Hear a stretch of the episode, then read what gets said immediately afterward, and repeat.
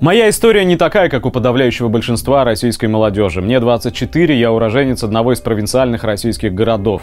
Определенное сочетание знаний, удачи и относительного материального благополучия моей семьи позволили мне бесплатно поступить и успешно закончить один из брендовых университетов Москвы – Высшую школу экономики.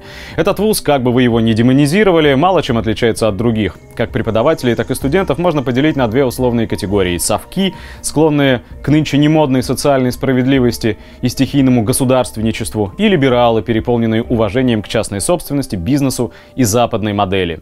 Так или иначе, но к первому совковому типу больше склонны бывшие жители регионов, а либералы в основном коренные жители столицы. Впрочем, исключения достаточно чисты, и такая географическая привязка, конечно, условна. Но общий тон, разумеется, задают именно либералы. Плюс вышки, открытые дороги в сытую жизнь и карьерные перспективы.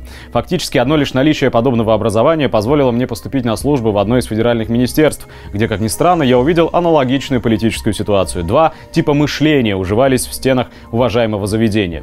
Но, как и в высшей школе экономики, общий тон задают именно либералы. Либералы формируют государственную политику, спускают поручения рядовым исполнителям и так далее. Да и удивляться этому стоит ли. Нынешняя власть неотделима и подчас мало отличима от крупного капитала. Соответственно, их интересы едины и неделимы.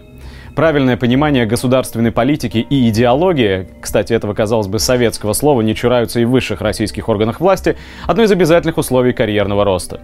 Но, будучи идейным марксистом, понимать их логику достаточно просто. Так что разговор об идейном многообразии – это ширма для либералов-теоретиков, которые прекрасно используют либералы практики.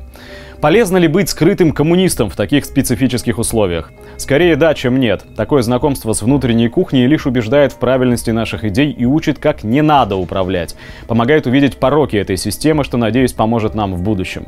Главное не окунаться в это болото с головой и не надеяться на то, что поднявшись по карьерной лестнице, можно хоть как-то изменить сложившийся порядок. Осознание этой простой истины – главное, что должен понимать любой марксист. Сила за обществом и объективными процессами, которые в обществе происходят.